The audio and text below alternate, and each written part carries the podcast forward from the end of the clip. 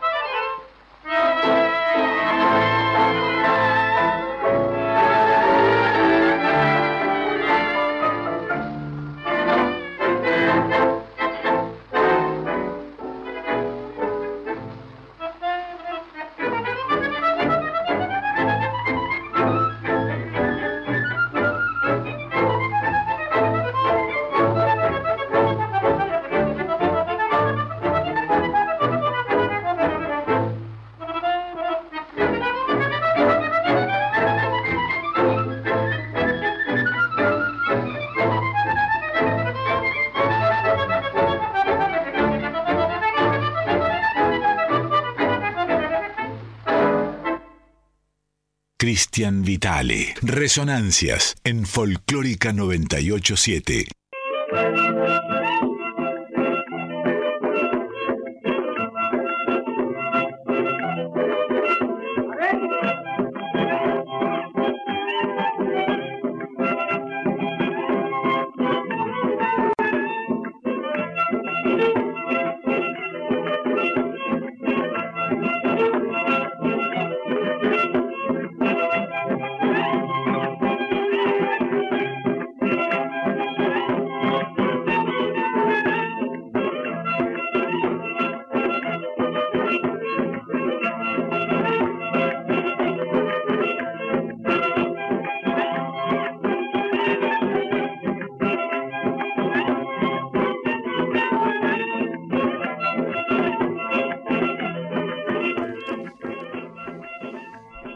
Ustedes que estamos eh, con músicas retiraditas en el tiempo. ¿eh?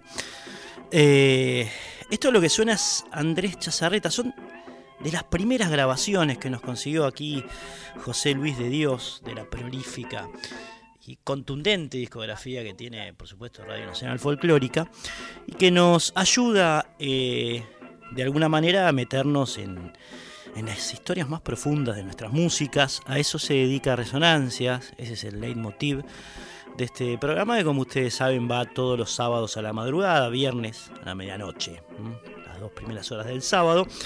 Este sería entonces el capítulo número 347 de ese largo camino. Eh, estamos en el hiato que va de 1930 a 1931. Vamos a empezar hoy a recorrer eh, precisamente mm, Grabaciones que han ocurrido en la Argentina sobre todo, pero también en algunas otras partes del orbe mundano en el año 1931. Y para eso, eh, para eso, eh, qué mejor que seguir escuchando esas impresionantes grabaciones, en este caso con voz de mujer. Ustedes saben, y si no, se estarán por enterar ahora, que Azucena Maizani fue una gran compositora. Azucena, ¿eh? Azucena Maizani. La ñata gaucha le decían. Eh, en 1928 compuso un tema, porque no solamente interpretaban nuestras mujeres del tango en las décadas del 20 y del 30, sino que también eh, algunas veces eh, componían. Y vaya manera, vaya manera de componer. Azucena fue una. No solamente intérprete, gran voz, sino también compositora, autora. Bien, eh, en 1928, en 1928, de su pluma nació este tema que vamos a escuchar ahora, que grabó en el año 1930, pero fue compuesto dos años antes. Eh, incluso la estrenó en vivo, lo estrenó en vivo en el Teatro Astral. Eh. hubo una grabación tal vez con menos calidad sonora que la que vamos a escuchar, de Azucena con Manuel Parada en guitarra y Enrique Delfino en piano, que es, digamos, la grabación original. Eh, de fines de la década del 20, como estamos posados en la del 30, bueno, vamos a escuchar la que, la que Azucena definitivamente eh, registra en el año 1931, que tiene eh, una gran expresividad, la que vas a escuchar ahora, ¿eh? una gran expresividad. Eh, un violín que apoya, que sostiene muy bien la melodía ¿eh? para aquellos que se meten en los, los estresijos técnicos de, de, las piezas musicales. Una letra lunfarda de esas para desenmascarar, amigos y amigas, a un machirulo de esos que salían por entonces, por las noches, a pasear que caminaban por Corrientes, por Florida, pero que en las madrugadas y después de alguna conquista o no, o no, se atormentaba por un pasado de amor, o por un pasado amor. Brillante, brillante, pero yo sé de y por Azucena Maizani en letra y música, porque además hacía música ella, con Oreste Cufaro en piano, y Roberto Cerrilio, que por entonces era su pareja, supuestamente no el protagonista de Pero yo sé, por supuesto, en violín.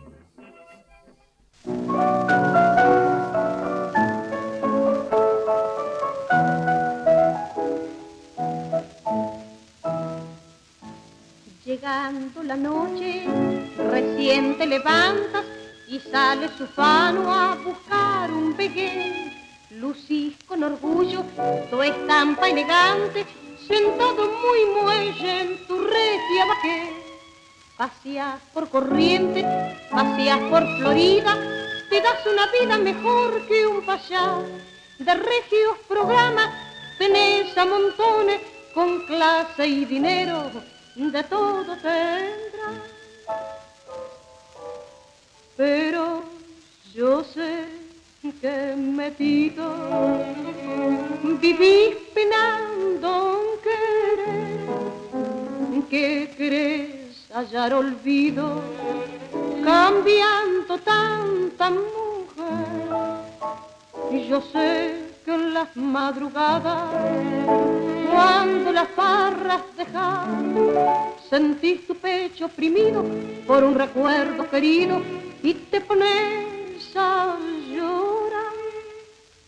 con tanta aventura, con toda tu andanza, llevaste tu vida tan solo al placer, con todo el dinero que siempre has tenido, todos tus caprichos lograste vencer.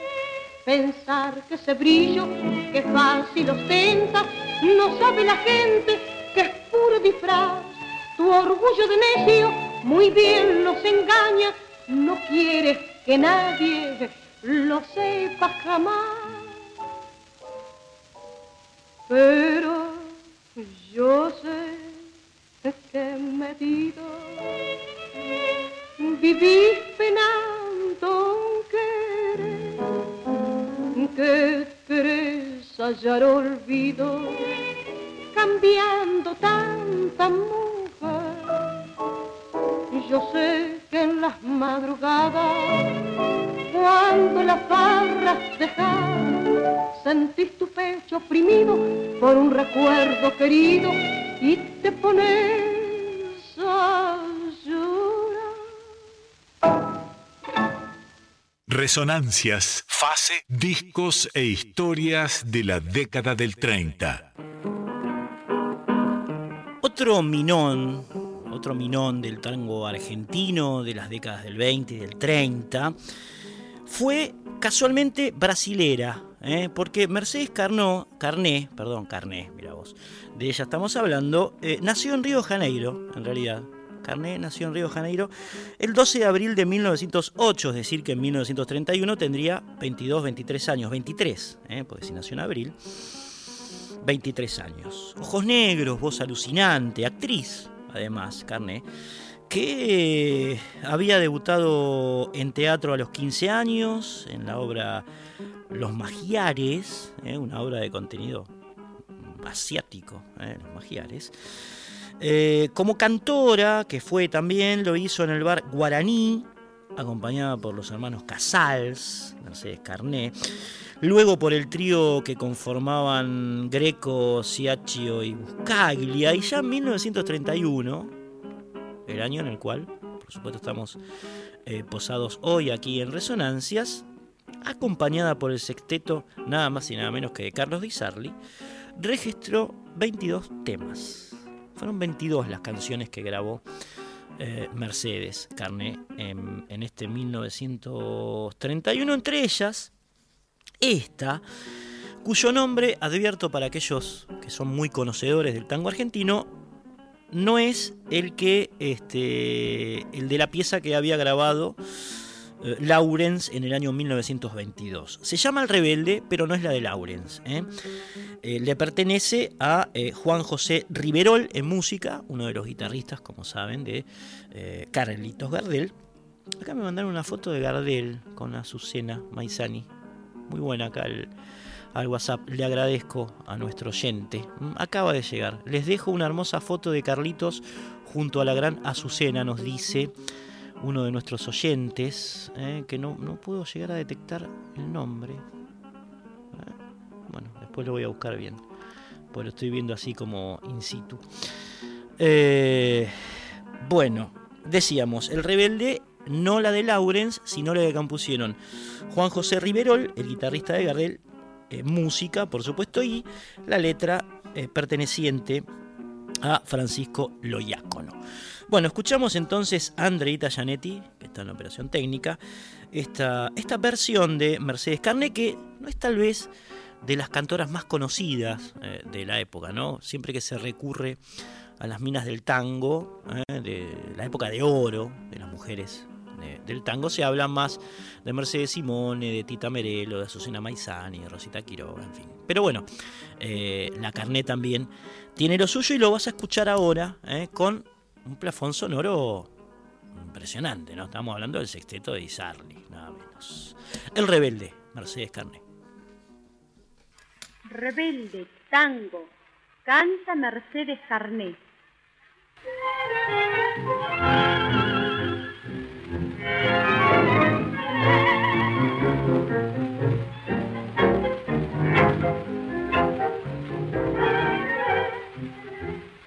El barrio como está cambiado, ya no es ni la sombra del que yo dejé. Y al verlo cabrero, triste ni callado, si vieran muchachos me da no sé qué. La alegre patota no para en la esquina, está más cabrero, más viejo el botón no pasa taqueando dijera la mina, enganó el piropo de un viejo matón. Se murió el vago amargura, estancan la angalae, y a tu arquitectura la están tirando a matar. Se dio la diabal progreso un rascacielos bajar dejo como un hueso a una casita cerrada.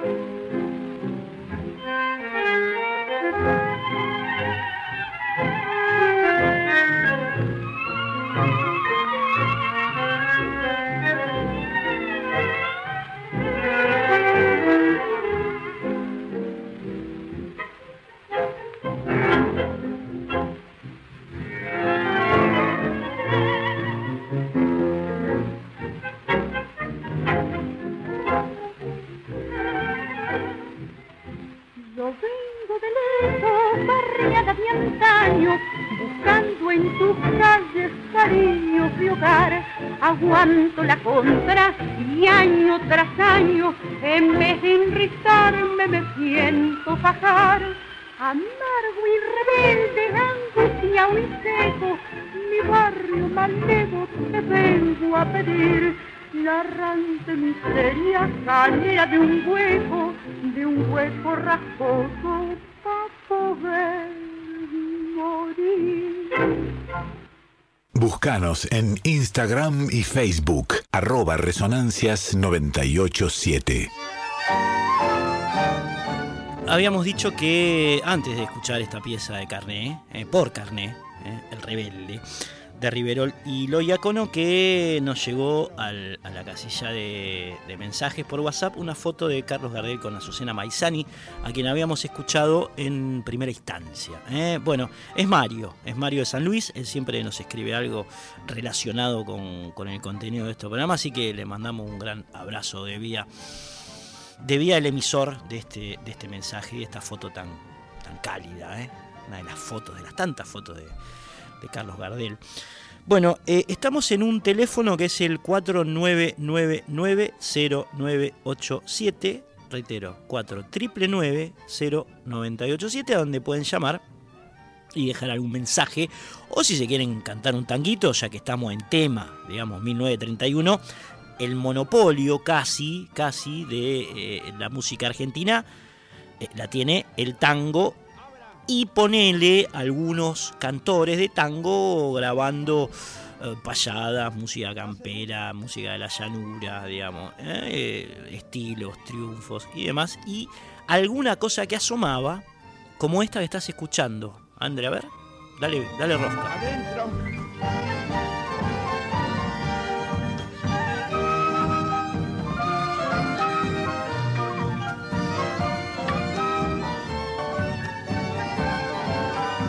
Este es, este es Andrés Chazarreta, digamos. Son de las primeras grabaciones folclóricas que existen. No tenemos bien el año concreto, específico, pero sí es de la década del 30. ¿m? Se llama La Boliviana, consigna aquí Andrea. Así que, bueno, todo esto ocurría en ese año, digamos, o por esos años, ¿no? Eh, el 2 de febrero de 1931, ya que estamos en tema, nacía en Colonia Bossi, en Santa Fe, Alberto Merlo. Atenzao. Alberto Merlo, que ustedes saben, es un músico, compositor y guitarrista fundamental del canto surero argentino, Alberto Merlo. Vemos que es las grandes figuras que serían protagonistas de las músicas de raíz en, eh, en las décadas del 50 y sobre todo del 60 y el 70 estaban naciendo todavía, ¿no? Mientras Azucena Maizani, Carlos Gardel, Ignacio Corsini estaban como en la cresta de la ola, estas figuras estaban naciendo. ¿eh? Eh, por ejemplo, el 4 de junio de 1931, es decir, cuatro meses después que Merlo, nacía otro de su talla, ¿m? otro de su talla. Estamos hablando del señor Víctor Velázquez. Víctor Velázquez, ¿eh? que veía la luz en Talá, en Entre Ríos. También cantor, guitarrista, compositor de talante campero, al igual que Merlo. ¿no? Eh, Merlo y Velázquez nacían en el mismo año con apenas cuatro meses de diferencia. Eh, tres meses después que Velázquez, el 14 de septiembre de 1931, nace, fíjense ustedes, Luis Víctor Gentilini, ¿eh? Gentilini, el pato, el pato, en San Fernando del Valle, en Catamarca, saben. Gentilini, pianista, compositor, guitarrista, cantante, arreglador, otra de las grandes figuras de nuestras músicas de, raíz. Bien, por eso en esta época lo que más se escucha, porque son los registros sonoros, digamos, ¿no? Eh, es el tango y como dije antes, algunos estilos mm, que tenían que ver con el malevaje o con el malevaje y un poquito más allá, a excepción de eh, este muchacho, entonces era un muchacho, ¿eh? Chazarreta, el patriarca de folclore argentino, que bueno, estaba dando como los primeros puntapiés, los puntapiés iniciales desde el norte argentino, ¿no? Chazarreta. El 5 de octubre de 1931, con Velázquez, Merlo y Gentilini eh, tomando la teta, Ernesto Fama Ernesto Fama, que era un estribillista, un estribillista argentino, grababa eh, esta versión de Santa Paula que vas a escuchar ahora, que tiene algunos ribetes, no algunos, bastantes ribetes o aristas criollas, Santa Paula, que fíjense ustedes es eh, compuesto por otra figura de la música folclórica argentina, el correntino Osvaldo Sosa Cordero, que por entonces andaba por los 23, 24 años. ¿eh? Es el que le, eh, le pone una música, mm, le pone una letra, perdón, a esta música de Juan Canaro. Juan Canaro y Osvaldo Sosa Cordero, fíjense, el tango andaba cerca de la música de raíz y los compositores casi que se confundían. El, si no me equivoco, el escenario donde se hace la fiesta nacional del chamamé en Corrientes se llama Osvaldo Sosa Cordero, ¿no? Es el escenario. Por ahí si hay algún eh, mesopotámico correntino por allí lo puede ratificar, pero creo que es así. Em, y bueno, de ahí nace ¿eh? Santa Paula. De Juan Moreira y Martín Fierro.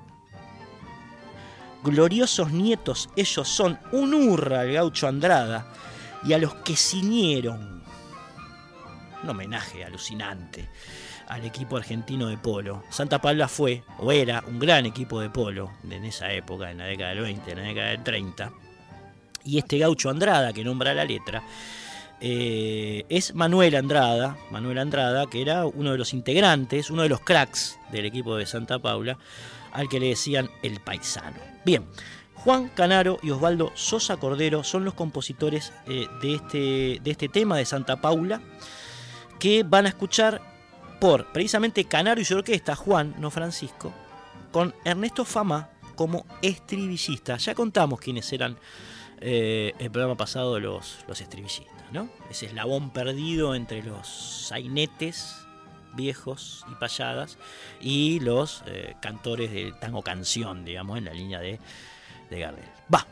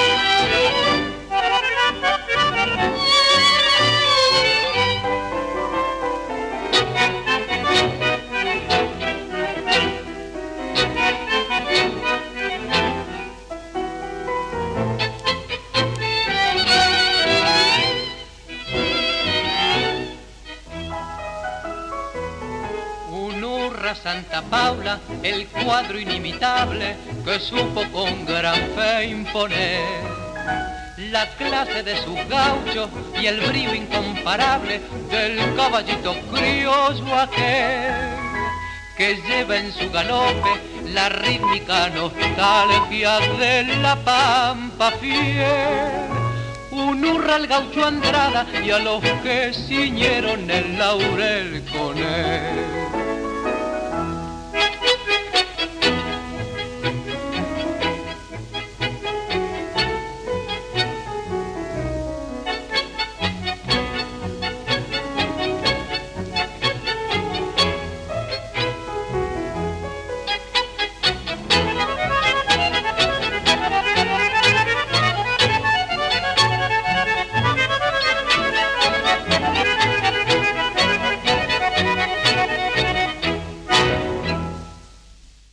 Comunicate con Resonancias al 4999-0987.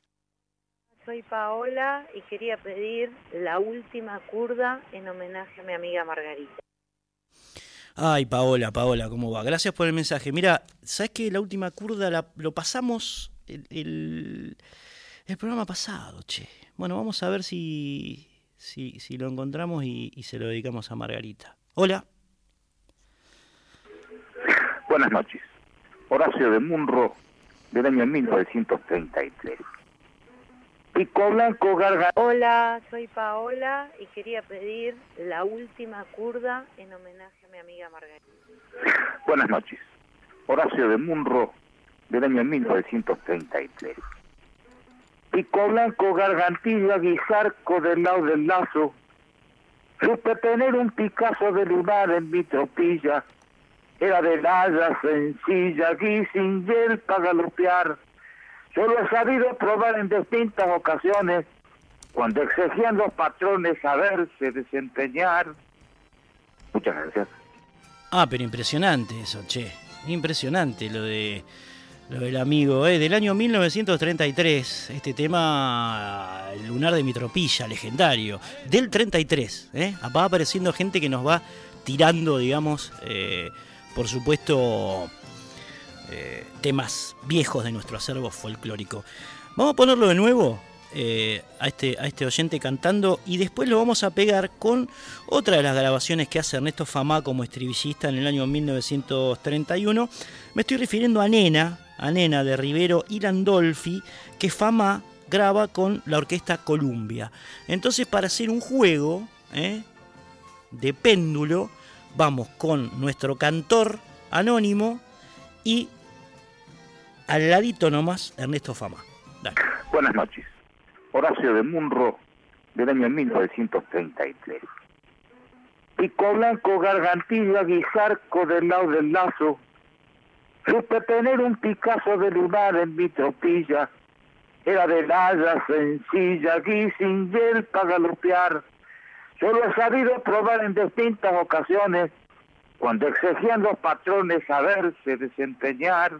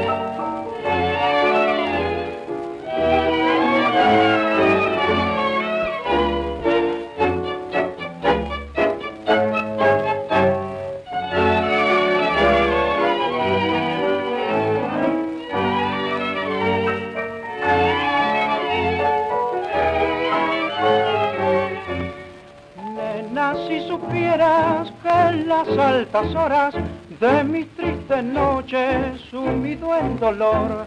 Por mi mente cruzan aquellas auroras y como antes siento ese mismo amor. Nena, si supieras las penas del alma, las hondas tristezas que paso por ti. Ay, si tú supieras que vivo sin calma, sería más buena, no me haría sufrir.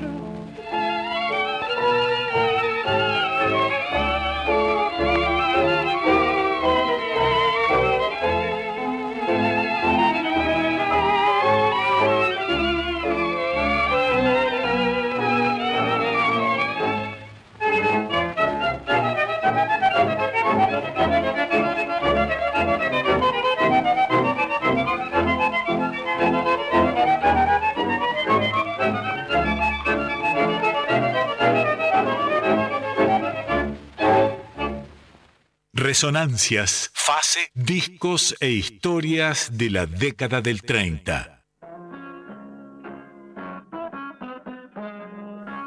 Bien, quedó, quedó el tándem, ¿no? Quedó ahí este, jugado en el equipo. Horacio de Munro haciendo Lunar de Mitropilla y recién este, Ernesto Famá, ¿eh? Ernesto Famá cantando Nena, Nena, con la orquesta Columbia. Bien, estamos en el año 1900. 31. Y esto que estás escuchando. A ver, dale, dale, André, dale.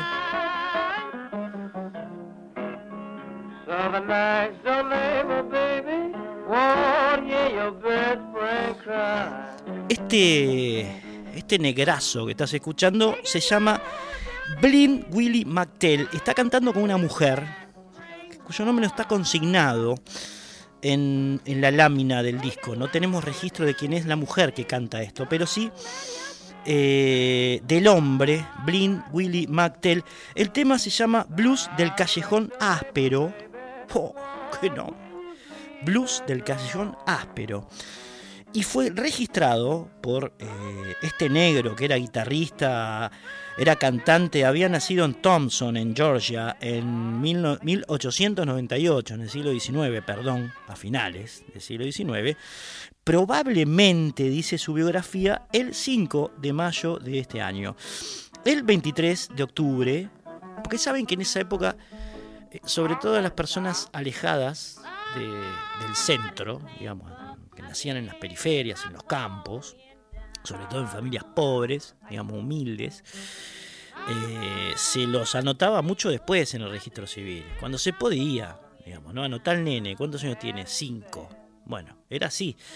Eh, por eso, eh, sobre todo cuando se rastrean los orígenes de los cantantes de blues, pasa esto, eran negros, la mayoría hijos de esclavos, gente que laburaba bajo un régimen parecido a la esclavitud en las plantaciones de algodón y se tardaba bastante en, anotarlos porque había otras urgencias y porque los registros civiles, eh, o vaya a, ser, a saber cómo se llamaba en ese momento en Estados Unidos, estaban alejadísimos del lugar de nacimiento de las personas, ¿no? de estas personas. Así que bueno, por eso probablemente en mayo de 1898. El 23 de octubre de 1931 entonces eh, grababa este blues del callejón áspero, que está pasando ahora a otro, ¿no?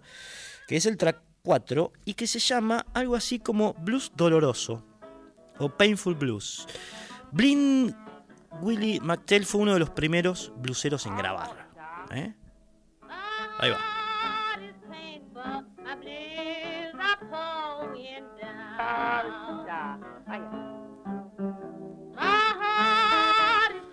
Y esa voz, ¿no?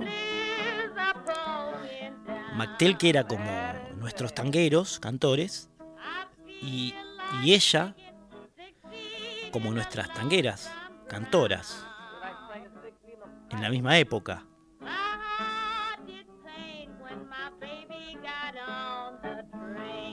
Esto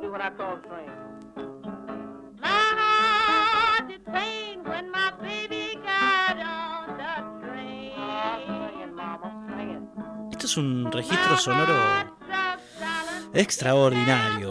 Mactel, educado en colegios para ciegos en Georgia, en Nueva York, en Michigan, ¿eh? porque él era no vidente además, arrancó, su historia cuenta que arrancó como músico callejero en Atlanta, que grabó mucho entre 1927 y 1956, sobre todo para productores de compañías discográficas que recopilaban folclore auténtico, porque esto que escuchan ustedes es folclore auténtico de América del Norte.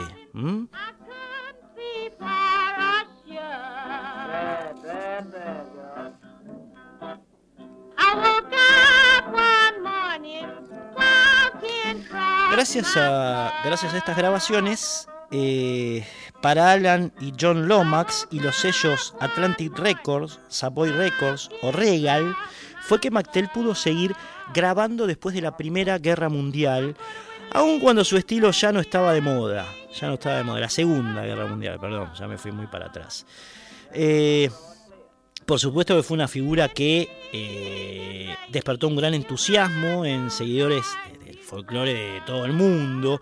Incluso llegó a viajar a Sudamérica. No se sabe si llegó a Argentina, creemos que no. ¿eh? Es difícil datear esto. No es fácil, estamos hablando de cosas que pasaron hace casi 100 años. Pero sí en Sudamérica. Tal vez haya estado en Brasil, donde la comunidad negra, ustedes saben, es muy grande. ¿eh? Tal vez haya estado ahí Blink, Willie, McTell, cantando en algún bar de esos, en el que los negros ahogaban sus penas en Ginebra. ¿eh?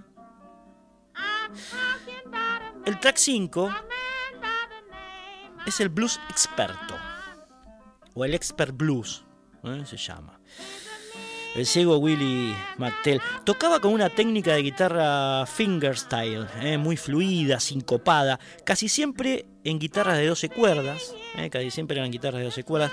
Su estilo vocal era el de un tenor suave y a menudo relajado, y difería mucho, mucho de muchos de los tipos de voz eh, más duros empleados por entonces por los bluesmen del, del Delta, por ejemplo, Charlie Patton, ¿eh? por ejemplo, entre, varios, entre muchos otros. Eh, bien, yo creo que esta eh, recorrida, mini recorrida por algunas canciones, algunas grabaciones de Blink William McTell, este blusero viejo de Georgia, ciego, además, nos sirven para contextualizar una época musical como la que estamos trascendiendo en estos momentos, que es el año, puntualmente el año 1931. ¿eh? Fue este capítulo dedicado a McTell, que, bueno, eh, su última grabación data de 1956, si quieren un poco más ¿eh? de cosa. después se dedicó a la música religiosa, ya en 1959 eh, fue predicador en la iglesia bautista Montesión de Atlanta. Murió a causa de una hemorragia cerebral, según algunos autores, consecuencia de los golpes recibidos eh, por parte de unos ladrones eh, que le robaron su guitarra el 19 de agosto de 1959. Su fallecimiento fue en el hospital estatal de McGill, allí en Estados Unidos. Otro dato, para ir cerrando con este recorrido, es que Bob Dylan le dedicó una canción titulada precisamente con su nombre, Blind Willie McTell, cuya letra refleja la historia de la música de América y de la esclavitud. Por supuesto, una partecita, ¿no?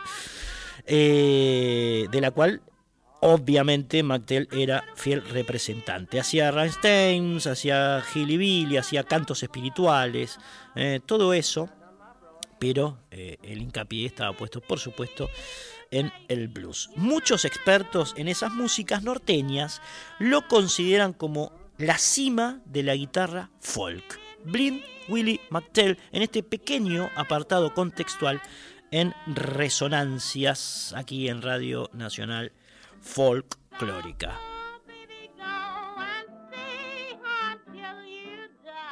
En Folclórica 987, Resonancias por Cristian Vitale. Tomate, Nemela, chacarera, primera. Esas cosas, ¿no? Y de, Estados Unidos bajamos así directo a Andrés Chazarreta, al NOA. Qué lindo, chacarera, che, dale, dale que va. Década del 30, ¿eh? Década del 30. Andrés Chazarreta, el patriarca del folclore. Estamos en el 49990987. Repito, 4 Comunicate con Resonancias al 4999 0987. Por supuesto, Quique lo dice mucho mejor. 49990987. Allí pueden llamar ¿eh? y como hicieron recién, por ahí pedir un tema, cantarse alguno, hablar de 1931, decir algo de nuestro tango, ¿eh? de nuestros tangueros, de nuestras tangueras, o de Chazarreta, ¿por qué no? Alguna reflexión. Ahí va. 49990987 o sin un WhatsApp escrito ¿eh? como, como lo hace habitualmente Mario de San Luis con nosotros, 11 3109 5896. Repito, 11 3109 5896 es el WhatsApp de Radio Nacional Folclórica, eh, emisora a través de la cual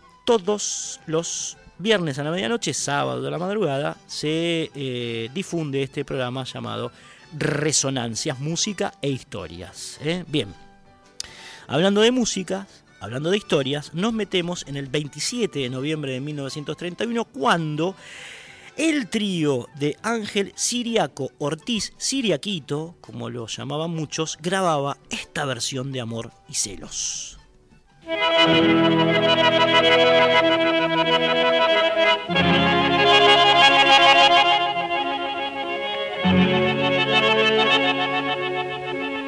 Música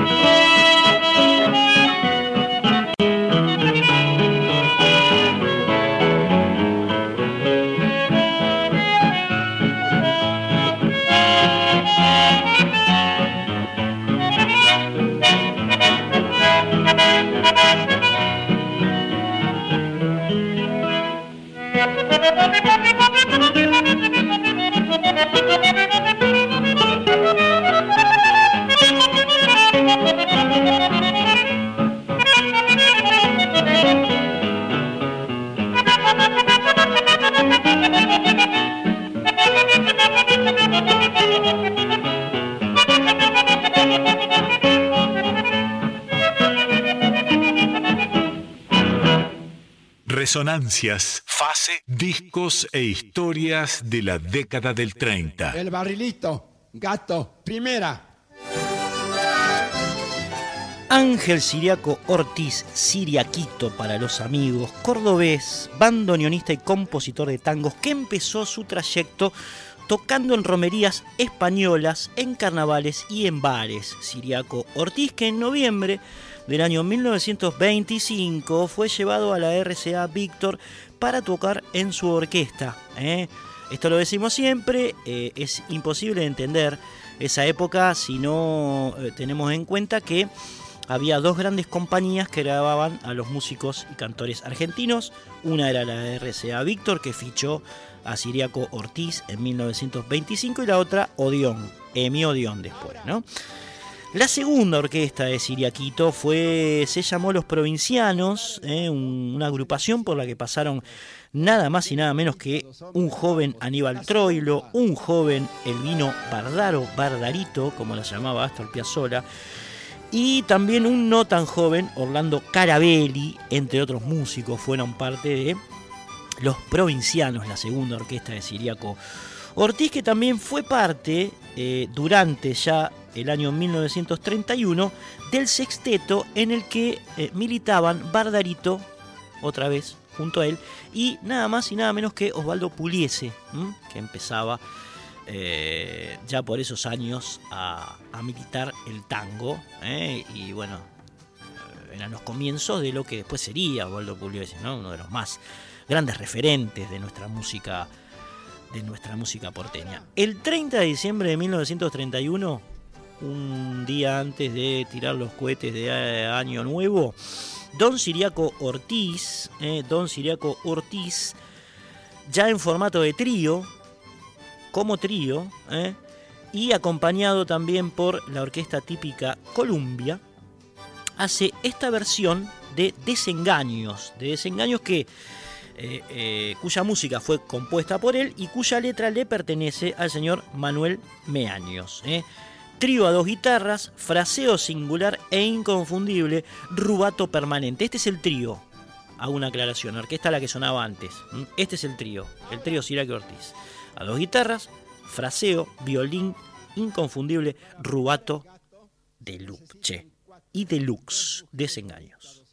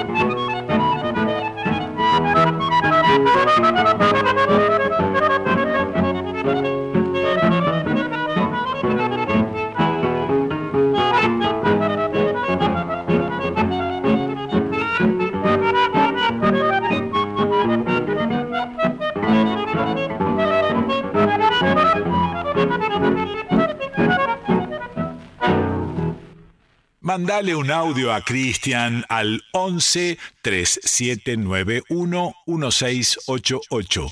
La Gorostiaguista, samba, primera. Hemos hablado mucho ya del tándem Charlo Canaro, pasamos la historia de este dúo que también hizo una roncha extraordinaria durante las décadas fines de la década del 20 y buena parte de la del 30 en, la música popular argentina, así que ahora los vamos a escuchar. Eh, Paola, habías pedido la última curda para Margarita. No vamos a escuchar la última curda, pero sí la última copa, que algo de relación tiene, ¿eh? porque, bueno, estábamos con eso en, en la programación de. Ya traemos los temas y el prefijado, digamos, ¿no? Pero bueno, la última copa, che, va, va como piña. Y después, lo que nunca te dirán, ¿eh? Atenti a esta voz, la de Charlo, y atenti a esta orquesta, la de Francisco Canaro.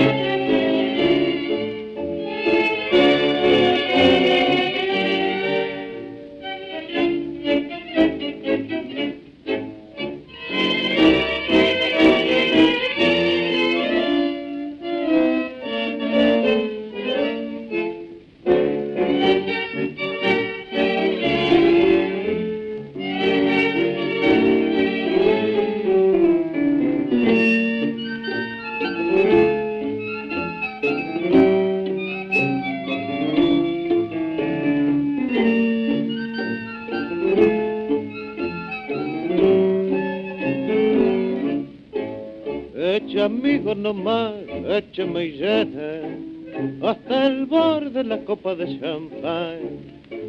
Que esta noche de farra y de alegría, el dolor que hay en mi alma quiero ver. Es la última farra de mi vida, de mi vida, muchachos que se van mejor dicho, se ha ido tras de aquella que no supo mi amor nunca apreciar.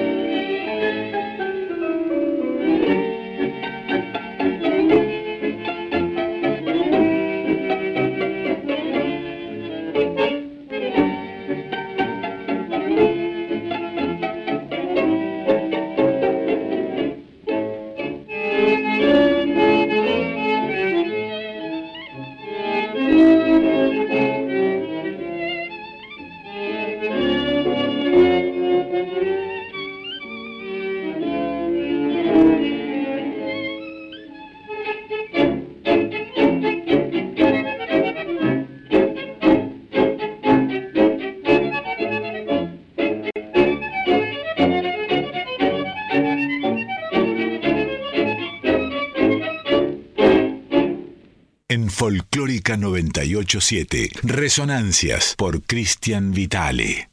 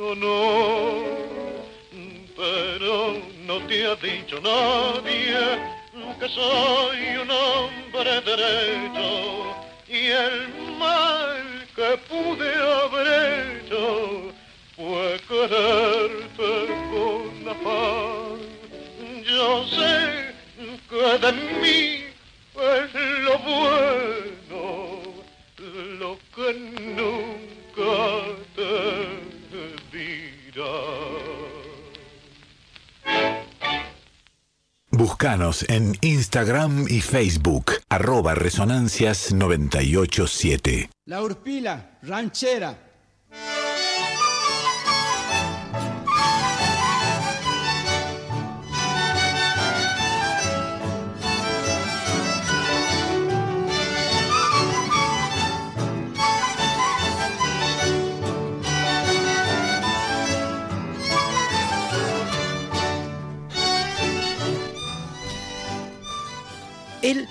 28 de mayo de 1931, mientras Charlo y Canaro grababan estas perlas que acabas de escuchar, La última copa por un lado y Lo que nunca te dirán por otro, el señor Carlos Gardel, y de él vamos a estar hablando en este bloque, graba Madre hay una sola.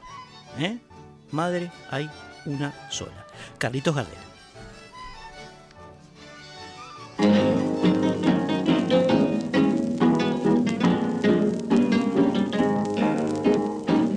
Pagando antiguas locuras y ahogando mi triste queja. Volví a buscar en la vieja aquellas hondas ternuras que abandonadas dejé.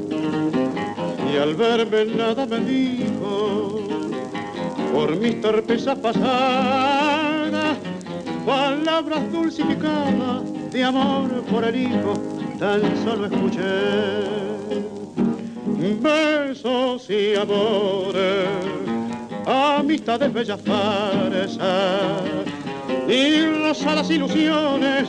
En el mundo hay montones, por desgracia, madre y una sola. Y aunque un día lo olvidé, me enseñó al final la vida que a ese amor hay que volver y nadie venga a arrancarme del lado de quien me adora, de quien con fe llora se esfuerza por consolarme de mi pasado dolor. Las tentaciones son vanas para burlar su cariño, para ella soy siempre niño, bendita sus canas, bendito su amor besos y amores, amistades bellas farsas y rosadas ilusiones. En el mundo hay a montones, por desgracia, madre hay una sola. Y aunque un día lo olvidé, me enseñó al final la vida que a ese amor hay que volver. Resonancias, fase, discos e historias de la década del 30. Cuñatay porá, polca correntina. Madre, hay una, sola. Madre, hay una sola. Ofelia, eh, para vos fue esta pieza de Gardel cuyo 1931 comenzó con una nueva gira por Francia. Gardel ya era, por supuesto, en ese momento, bueno, era todo. ¿eh?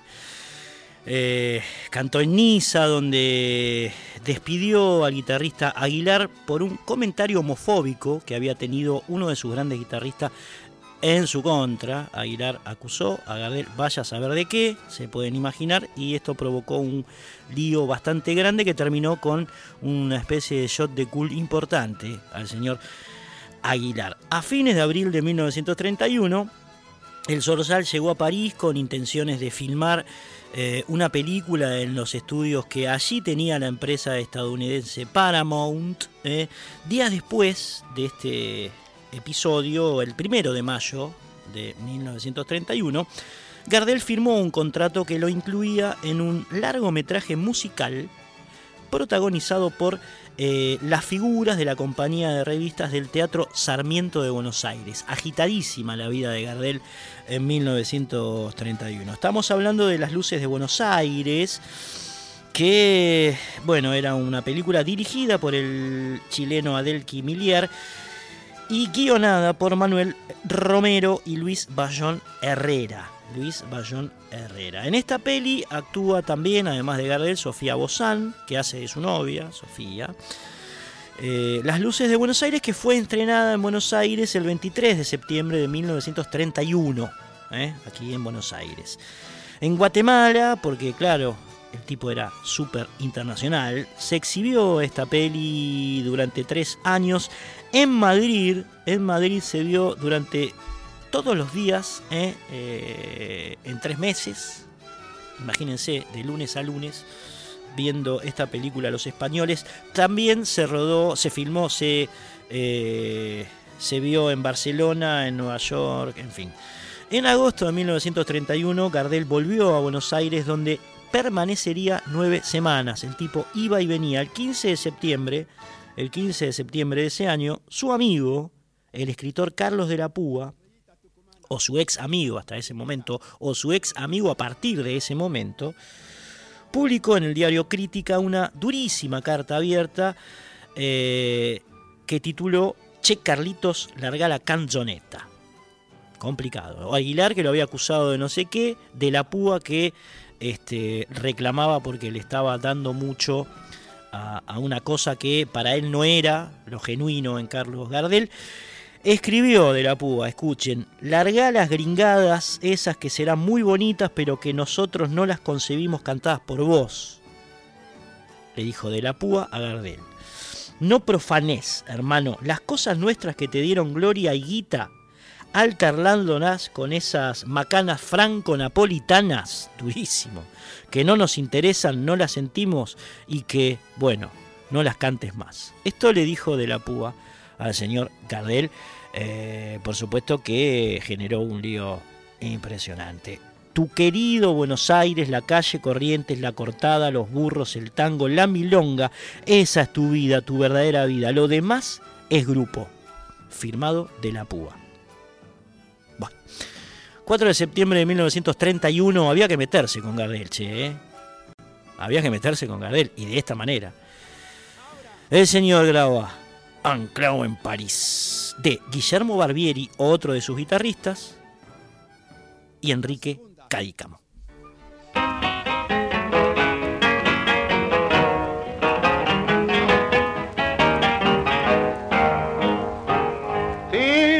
Por la vida de errante bohemio, estoy Buenos Aires, anclado en París, cubierto de mana, bandeado de apremios, te evoco desde este lejano país.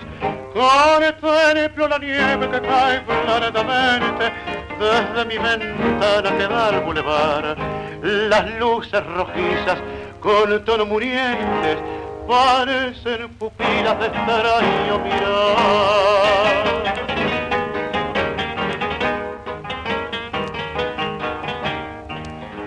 Lejano Buenos Aires, qué lindo que has de estar. Ya van para diez años que me viste zarpar.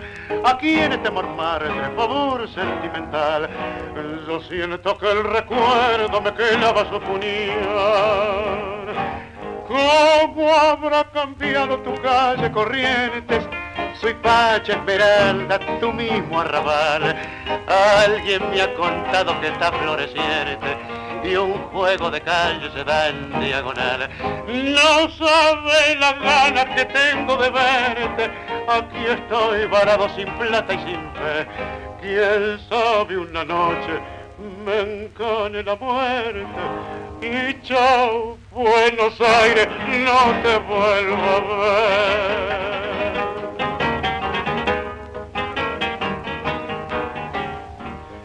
Lejano Buenos Aires, qué lindo que estar, ya van para diez años que me viste armar, aquí en este mormar de favor sentimental, yo siento que el recuerdo me clava a su puñal. Resonancias, fase, discos e historias de la década del 30. Sauce llorón, remedio, danza quichua. Primera. Ya está con nosotros Jessica Duarte en Operación Técnica. ¿Cómo le va? ¿Bien? Muy bien. Bueno, eh, aquí nuevamente Mario de San Luis, que es casi como un columnista de este programa. Agradecemos, por supuesto, la atención que le pone.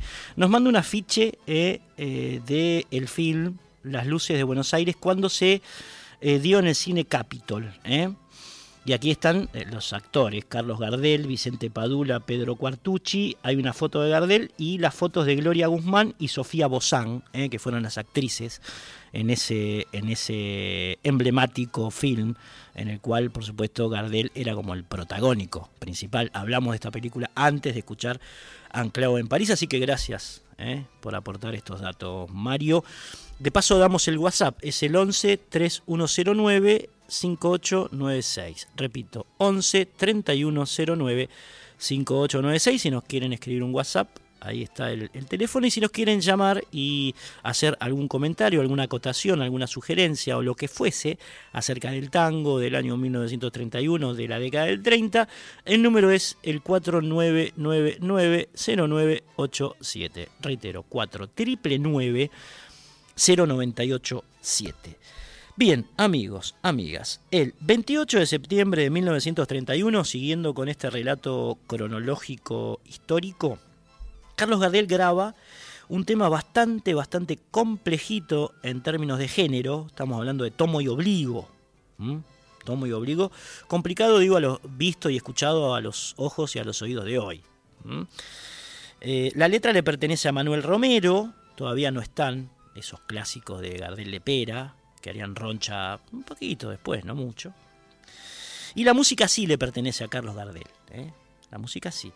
Fue fíjense este, este detalle, fue el último tango que Gardel cantó en público, eh, fue en el balcón de Radio La Voz eh, eh, de la compañía Víctor en Bogotá, Colombia, el 23 de junio de 1935, un día antes de morir en aquel accidentado, por supuesto, episodio en el aeropuerto de Medellín. El último tema que, que Gardel cantó en público fue Tomo y Obligo, uno de sus grandes clásicos. ¿no?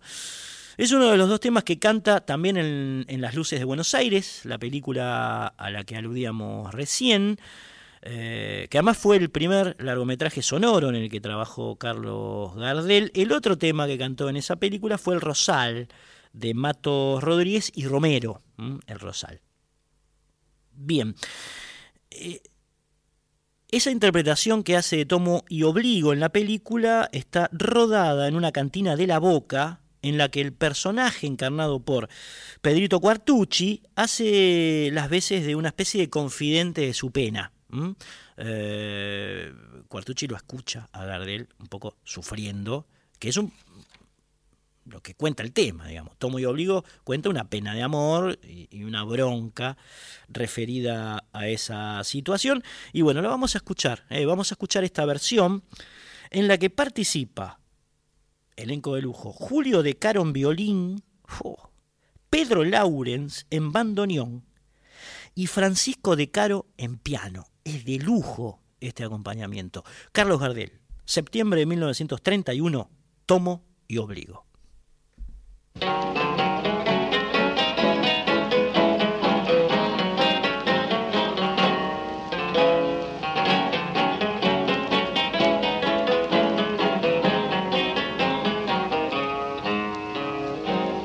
Tomo y obligo, mándese un trago, que hoy necesito el recuerdo matar.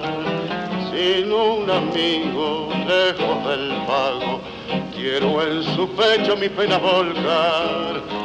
Beba conmigo y si se empaña, de vez en cuando mi voz al cantar. No es que la llore porque me engaña, yo sé que un hombre no debe llorar. Si los pastos conversaron esa pampa le diría de qué modo la quería, con qué fiebre la adoré. Cuántas veces de rodillas tembloroso yo me he hincado bajo el árbol deshojado donde un día la besé.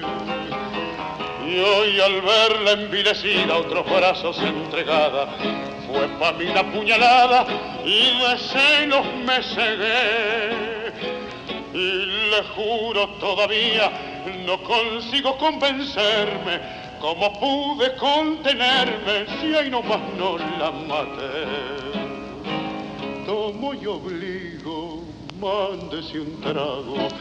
De las mujeres mejor no hay que hablar, todas amigos dan muy mal pago.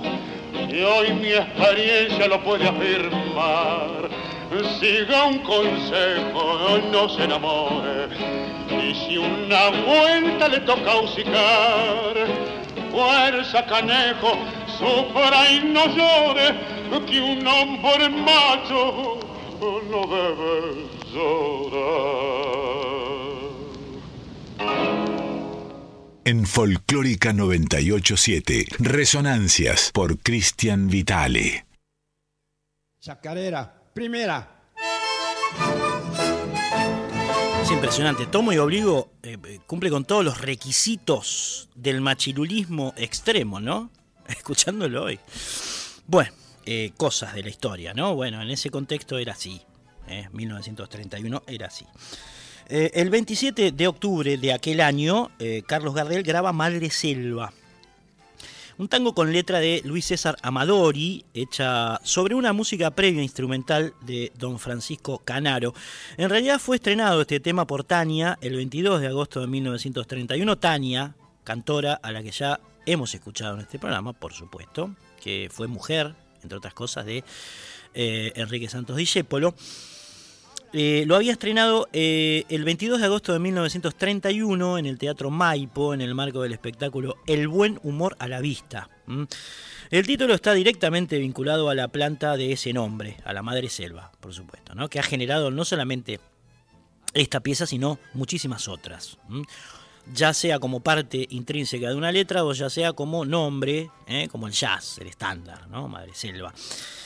Eh, la madre selva, esa, esa planta de arbustos arqueados con dulces fragancias y que tiene esas flores con forma de campana. ¿m? Madre Selva. Canaro compuso la música a pedido de Amadori, decíamos, nació como un instrumental y se basó en la tercera parte de, de un tango que ya había hecho Canaro en el año 1916 llamado La Polla. Bien, Madre Selva, Carlos Gardel.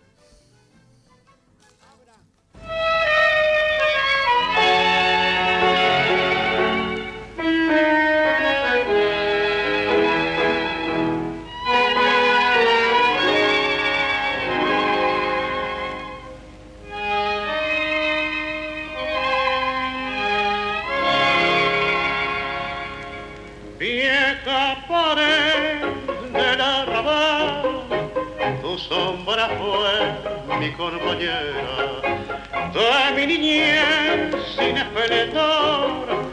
La amiga fue tu madre selva cuando te embelardó mi amor primero. Con su esperanza besa mi alma, yo junto a vos, pura y feliz, cantaba así mi primera confesión. Madre selvas en flor que me vieron nacer y en la vieja pared sorprendieron mi amor. Tu humilde caricia es como el cariño, primer querido que siento poner. Madre selvas en flor que trepando se van, es tu abrazo tenaz y dulzón como aquel. Si todos los años tus flores renacen, hace que no muera mi primer amor. Pasaron los años y mi desengaño yo vengo a contarte mi vieja pared. Así aprendí que hay que fingir para vivir decentemente, que amor y fe mentiras son y del dolor se ríe la gente que la vida me ha castigado y me ha enseñado su credo amargo. Vieja pared con emoción, me acerco a vos y te digo como ayer, madre selvas en flor que me vieron nacer y en la vieja pared sorprendieron mi amor. Tu humilde caricia es como el cariño primer querido que nunca olvidé. Madre selvas en flor que trepando se van, es tu abrazo tenaz y dulzón como aquel. Si todos los años tus flores renacen, porque ya no muere mi primer amor.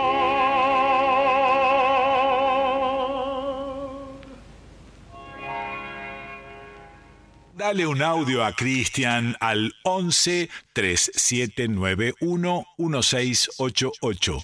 Mi esquero, triunfo, primera. Madre Selva, Carlos Gardel, estamos aquí en Radio Nacional Folclórica. Mi nombre es Cristian Vitale, está operando Jessica Duarte. Eh, estamos recorriendo aquí en Resonancias, en Radio Nacional Folclórica, el año 1931, grabaciones ocurridas en, la Argentina en, ese año. ¿eh? Han pasado 22 minutos de la una de la mañana, hace 22 grados, está hermosa la noche. Esas noches eh, de primavera con destino de verano insoslayable son bellísimas, por supuesto. Eh, y sumergidos en, en, el tiempo. 4 de septiembre de 1931, por ejemplo, otra fecha en la cual hay un cantor de tangos grabando algo como casi todos los días de la década del 30. Se reprimía, había hambre, gobernaba con mano de hierro a un Uriburu, hablamos del golpe de Estado durante el programa pasado del año 1930 contra Hipólito Yrigoyen, que siempre se dijo tenía olor a petróleo por la cuestión de IPF y demás, y se hacían estas músicas. ¿eh? Alberto Gómez, este aquí el hombre en cuestión, después de haber recorrido un ratito a Gardel, fue un cantor, compositor y actor nacido en los arrabales de Lomas de Zamora en junio de 1904. Qué hermosura debía ser Lomas de Zamora en 1904. Con esas casaquintas, alejado bastante de la urbe, esos márgenes hermosos, esas periferias con tantas fragancias, ¿no?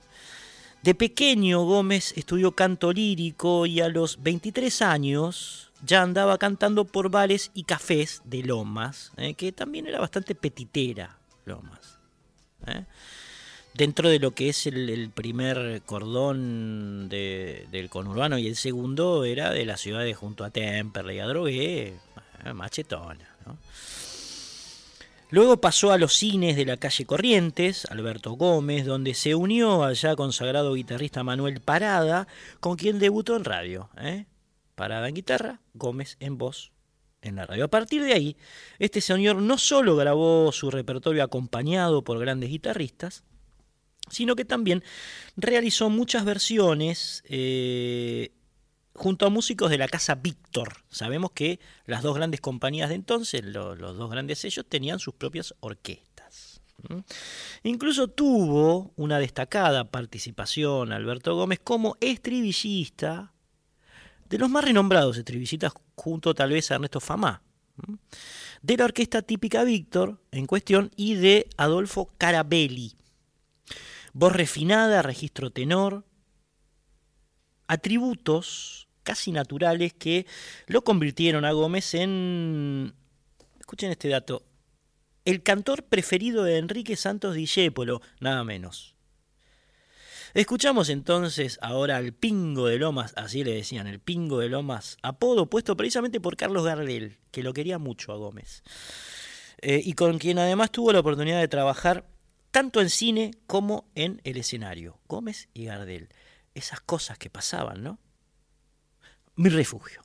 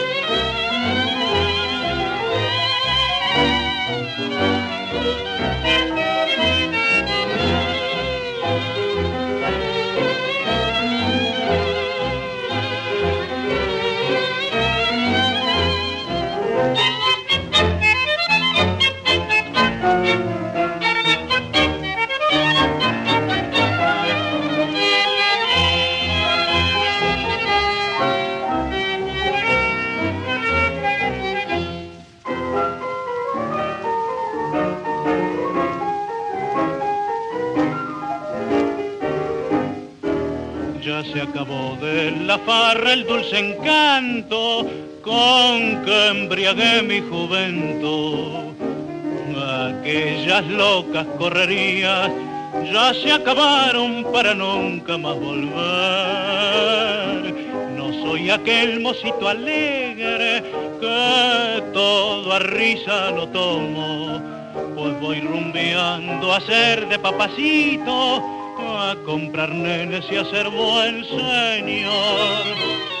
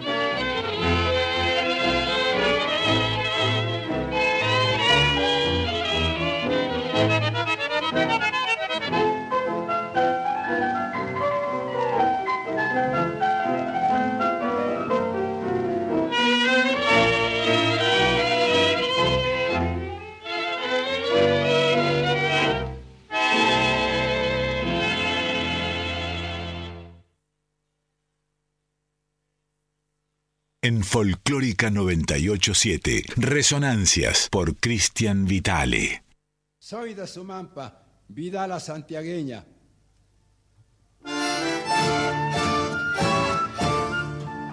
Vidal la santiagueña, santiagueña, soy de Sumampa. Andrés Chazarreta. Pasamos ahora, Andrés Chazarreta la cortina, no, no el tema que escuchabas antes, ¿no? Por supuesto. Pasamos ahora a Ricardo Luis Briñolo, eh, hombre nacido en marzo de 1892 que lució como bandoneonista, pianista y compositor.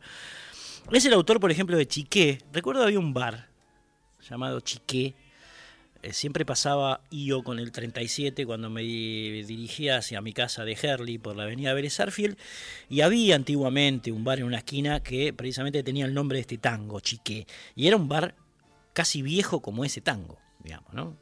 Yo creo que si no lo hicieron, si no lo habían hecho en 1930, pegaban el palo.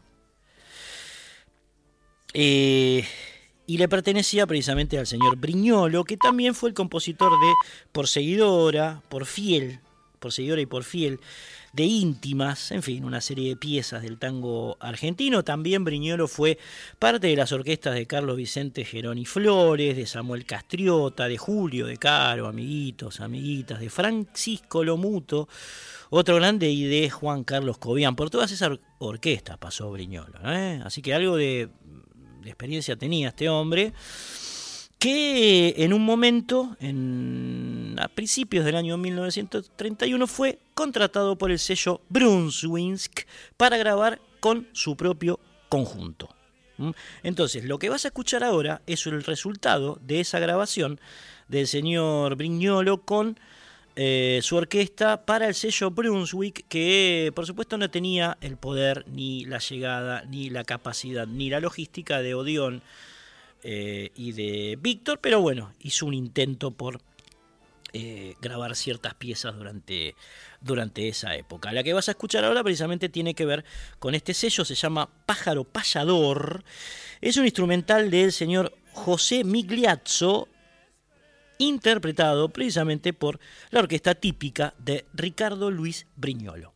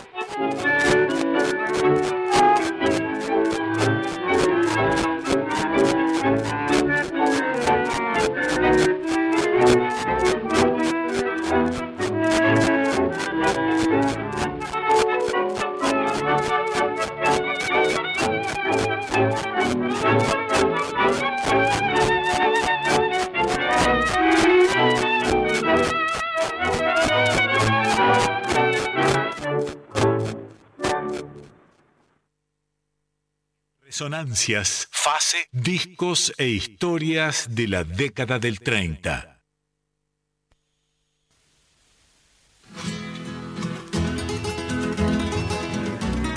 Más que más que un pájaro payador, parecía un pájaro carpintero, esto que escuchamos recién, que tenía como un ruidito así.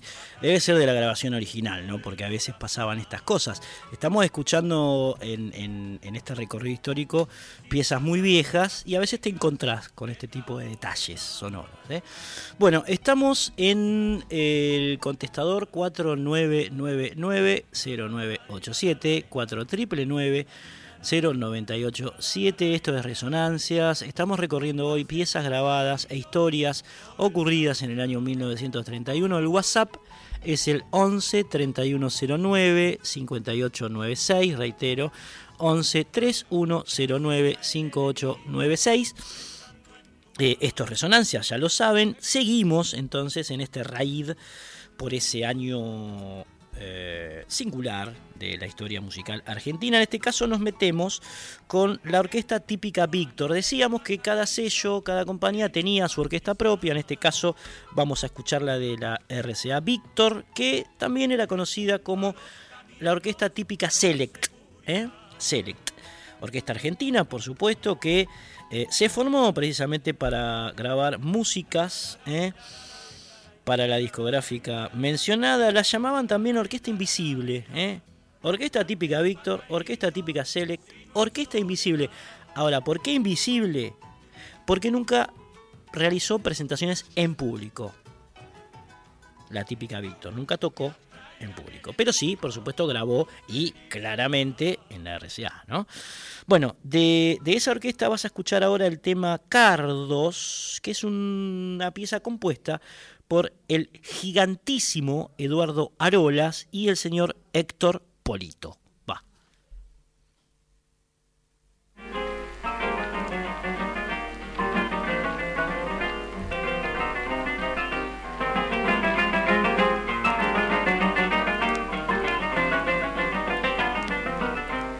Tirana unitaria, tu cinta celeste, hace mi guitarra de buen federal.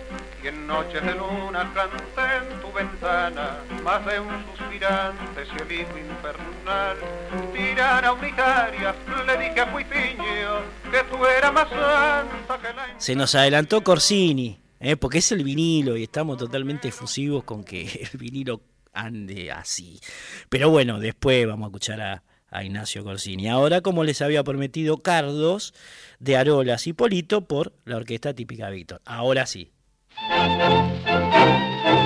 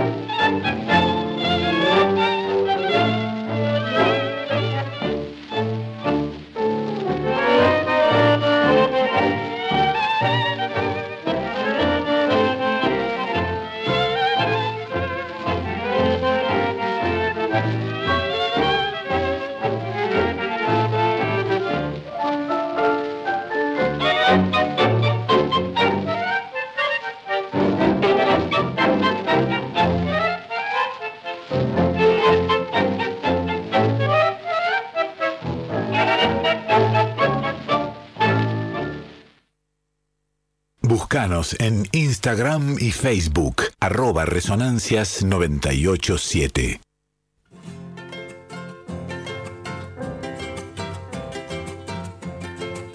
Justamente eso, justamente eso, eh, Facebook, ¿no? Hablando de redes, de Instagram.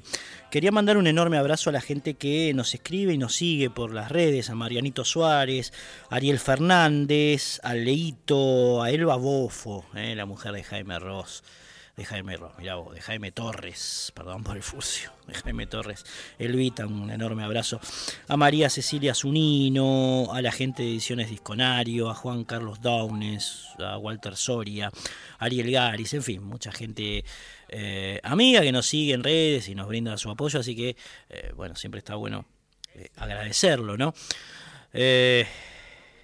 Seguidores de Resonancias. WhatsApp 11 3109 5896, contestador 49990987. Apenas un esbozo sobre Rodolfo Biaggi.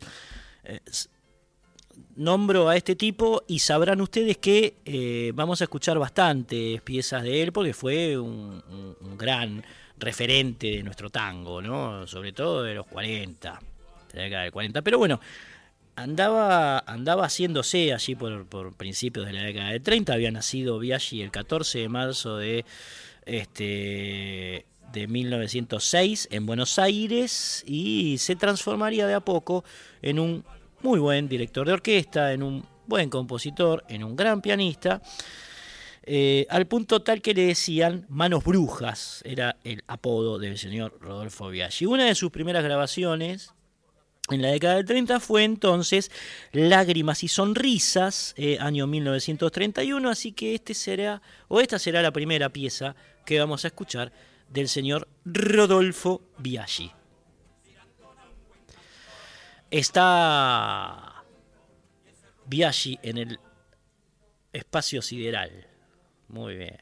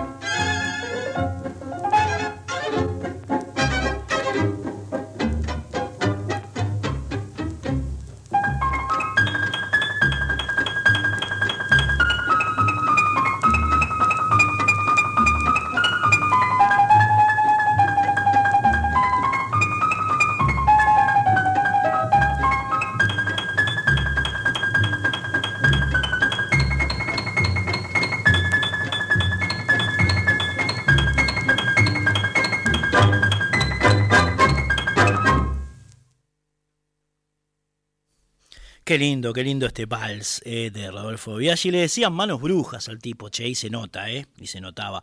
Lágrimas y sonrisas aquí en Radio Nacional Folclórica.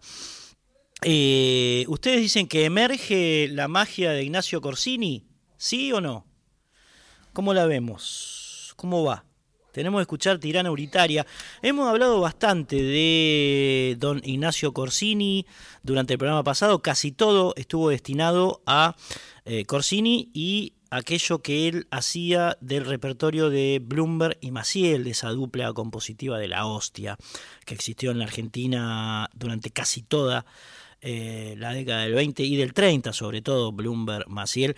El Tata Cedrón, por ejemplo, es un gran eh, difusor, propalador de, de aquella obra excelente que bueno, tenía su voz cantante en el Tano Andrea Corsini, porque era Andrea Corsini, después eso le pusieron en Italia. Andrea, cuando vino a la Argentina, eh, empezaron a llamarlo Ignacio, Nacho Corsini. ¿eh?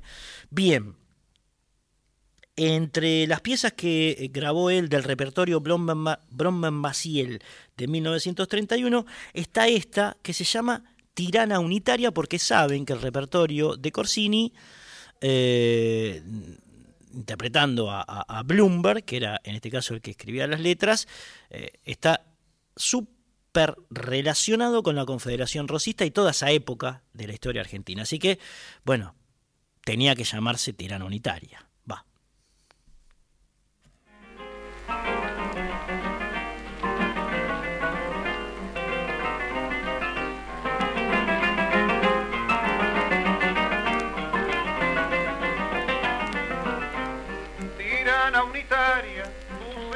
Celeste hace mi guitarra de buen federal. Y en noches de luna canté en tu ventana más de un suspirante cielito infernal. Tirana unitaria, le dije a Cuitiño que tú eras más santa que la encarnación y el buen mazorquero juró por su daga que por ti velaba la federación tirana unitaria, los valses de Alberdi, quién sabe hasta cuándo bailaremos más. Ni tus ojos negros buscarán los míos en las misas de alba de San Nicolás. Tirana unitaria, me voy con Oribe y allá en las estrellas del cielo oriental seguiré cantando tus ojos no temas porque de cuitiño te ampara el puñal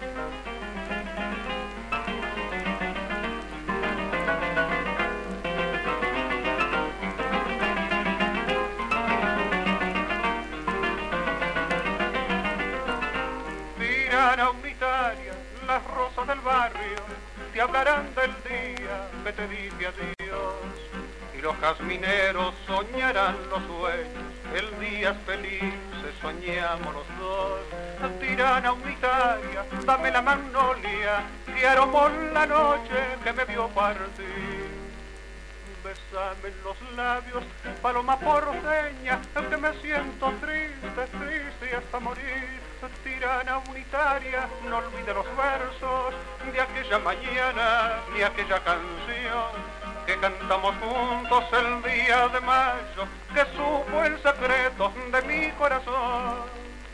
Tirana unitaria, mi vieja guitarra, seguirá cantando tus sueños de amor y mi alma en las noches de luna por verte volver a la tierra del restaurador. Resonancias, fase, discos e historias de la década del 30. Alguna guía histórica sobre la pieza que acabamos de escuchar, sobre Tirana Unitaria. El Manuel Oribe, que nombra eh, Ignacio Corsini, es el caudillo oriental, el caudillo del Uruguay, que permaneció fiel al restaurador, a Juan Manuel de Rosas, en, eh, durante casi toda la lucha que encaró el Colorado del Monte eh, durante su, su gobierno, su segundo gobierno, más que nada. Específicamente Oribe fue el que le cuidó las espaldas en la banda oriental y que se enfrentó al que sería más o menos como una especie de Juan Lavalle oriental que era Fructuoso Rivera, ¿no? Eh, bueno, Oribe fue a Rosas lo que Rivera a eh, los, los unitarios argentinos, ¿no? Y bueno, era casi toda la misma cosa en esa época, Uruguay y la Argentina. Bien, eh, escuchaban Tirana Unitaria, ahora la, en el programa pasado habíamos pasado una nota de Alejandro Guyot y Edgardo González, cantor y guitarrista respectivamente de la agrupación Bombay Buenos Aires, que se referían al repertorio de Bloomberg Maciel. Esa entrevista era mucho más larga que la que salió al aire, por supuesto, y ahora vamos a pasar otro fragmento en el cual estos dos muy buenos músicos argentinos de tango actual, digamos, ¿no? Eh, hablan precisamente del contexto de esta pieza que acabas de escuchar de Tirana Unitaria, porque, como decíamos en el programa pasado, son dos especialistas en la obra de, de Blomberg Maciel. Escuchamos entonces a Ale Guyot y a Edgardo González hablando de esta pieza que acabas de escuchar de Tirana Unitaria. De hecho, muchos de, de las canciones eh, de Blomberg y Maciel se mueven en, esa, en, ese, en ese filo eh, que traza, digamos, que pone la misma contienda política eh, como en la contienda del amor, la contienda, digamos, del campo de batalla tanto político como amoroso, porque las canciones se cruzan eh, tanto políticamente unitarios y federales, pero también unitarias y federales que se unen en amores imposibles de sostener en el tiempo y que justamente esa imposibilidad hacen que que, por ejemplo, el balsecito Tirar Unitaria sea uno de los más románticos de ese repertorio. Y el tipo le está diciendo, Tirar Unitaria, tu cinta celeste a ter militar del gobierno federal. O sea, era como... Era, a, la vez tiene ciertas resonancias con el presente, con el presente histórico, que yo creo que un poco el, discurso de, de Cristina, de la presidenta, el vuelto obligado, tiene la misión en el disco de poder trazar toda una línea, eh, digamos, temporal que haga traer, eh, digamos, todas estas historias al presente, porque haga poder llegar a, pensar, viste cuando ves una película de, de, la Edad Media o de Romeo y Julieta, que hay mucho también acá de estos amores imposibles, que te hace eh, un poco reflexionar sobre algunas cuestiones o históricas o personales, emocionales tuyas del presente. Yo creo que hay algo de eso, que, digamos, que te hace reflexionar que el país, que no es que hace 10 años que hay una grieta como se pretende, digamos, un poco asusar ese fuego, sino que hay ciertas tensiones que hacen que justamente digamos, sea interesante todo el amor y la guerra. es bueno hacer como, mirar esas tensiones en retrospectiva. Claro, claro. O lo que vos, por ejemplo, dijiste en vivo en el que un poco es, subyace en el texto que está dentro del disco, que digamos, la historia de, a partir del, fusilamiento de Dorrego, que es, que digamos, la primera subhistoria del disco, que está toda, toda la primera parte, nosotros en, vivo tocamos el disco así como, o sea, el orden el mismo del disco. Y cuando cerramos esa etapa, él, habló de, la historia de, que todos los fusilados de la historia argentina, que fue el primero, hasta los desaparecidos de la dictadura del 76, estuvieron todos del mismo lado. Como que hay, digamos, ese tipo de, de, de no sé, vos que sos historiador, se venían de hablar de transpolaciones y de repetición de la historia, a veces como que, pero digamos que hay ejes que, que todavía están presentes. Bien, ahí escuchábamos entonces a Alejandro Guyot y a Edgardo González hablando, eh, parten hablando del repertorio de Blomberg y Macienes, especialmente de Tirana Unitaria, que es la pieza que escuchábamos antes por Ignacio Corsini, después hacen como una especie de contexto histórico, porque en esa charla también estaba Hernán Brienza, eh, nuestro gran historiador del campo nacional y popular, que eh, había grabado con ellos un disco que se llamó, se llama Cielo de Sangre y Viala de Amor, es hermosísimo el disco, en donde bueno, recuperan eh, la impronta, digamos, de la temática que allá por los años 30 del siglo pasado encaraban Blomberg, Maciel, Pedro eh, Blomberg y Enrique Maciel. Bueno, amigos, nos estamos y amigas, nos estamos despidiendo de esta edición número 347 de Resonancias aquí en Radio Nacional Folclórica. 367, mira, tracé 20 programas, Jessy. Eh, nos estamos despidiendo, ya queda poco tiempo para las 2 de la mañana. Mi nombre es Cristian Vital, estuvo en la operación técnica Jessica Duarte. Le mando un enorme abrazo a todos nuestros oyentes eh, que nos han llamado, nos han escrito, en fin, eh, nos han hecho pasar una agradable noche como la que ocurre climáticamente. Al Fabri Vitale, a Mavi Díaz, la Dire, a Juan Sixto. Bueno, Anita Córsico, que recién la vimos y nos dio una alegría inmensa. En fin, a todos, a todas los que de alguna manera tienen algo que ver con esta audición, como decía mi abuela, audición radial. Bueno, nos vamos. Y nos vamos con otra pieza de Blomberg Maciel por Corsini del año 1931, llamada Siete Lágrimas. Lo que suena es un vinilo, un vinilo genuino, che. Eh, remasterizado en el año 1969, pero tomado por supuesto esa remasterización hecha sobre las matrices del año 1931 eh, de la Odeón en este caso. Bueno, Siete lágrimas de Blomberg Maciel por Ignacio Corsini. Además nos despedimos, terminamos con el año 1931. Che. Así que el próximo te vas a encontrar con eh, un repertorio ya relacionado con el año 32 en el que pasaron algunas cositas interesantes.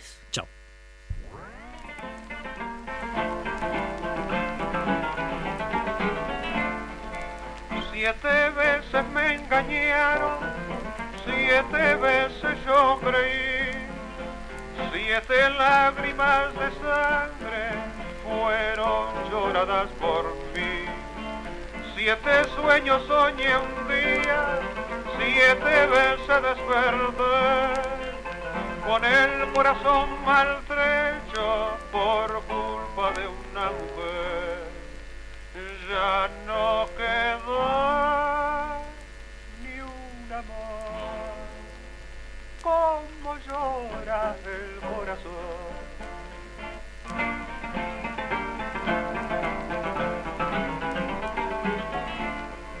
Siete noches fueron mías y ahora no sé dónde está la voz de siete recuerdos le llevará este cantar.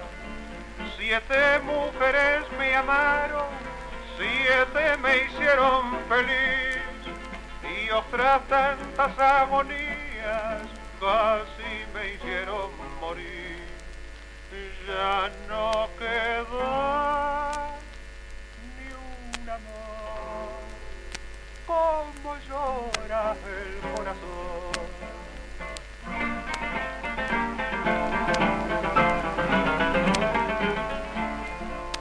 Siete años duró el recuerdo y ahora se empieza a borrar.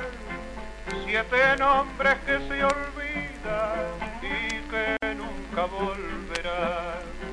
Siete veces me dijeron, no me olvidaré de ti.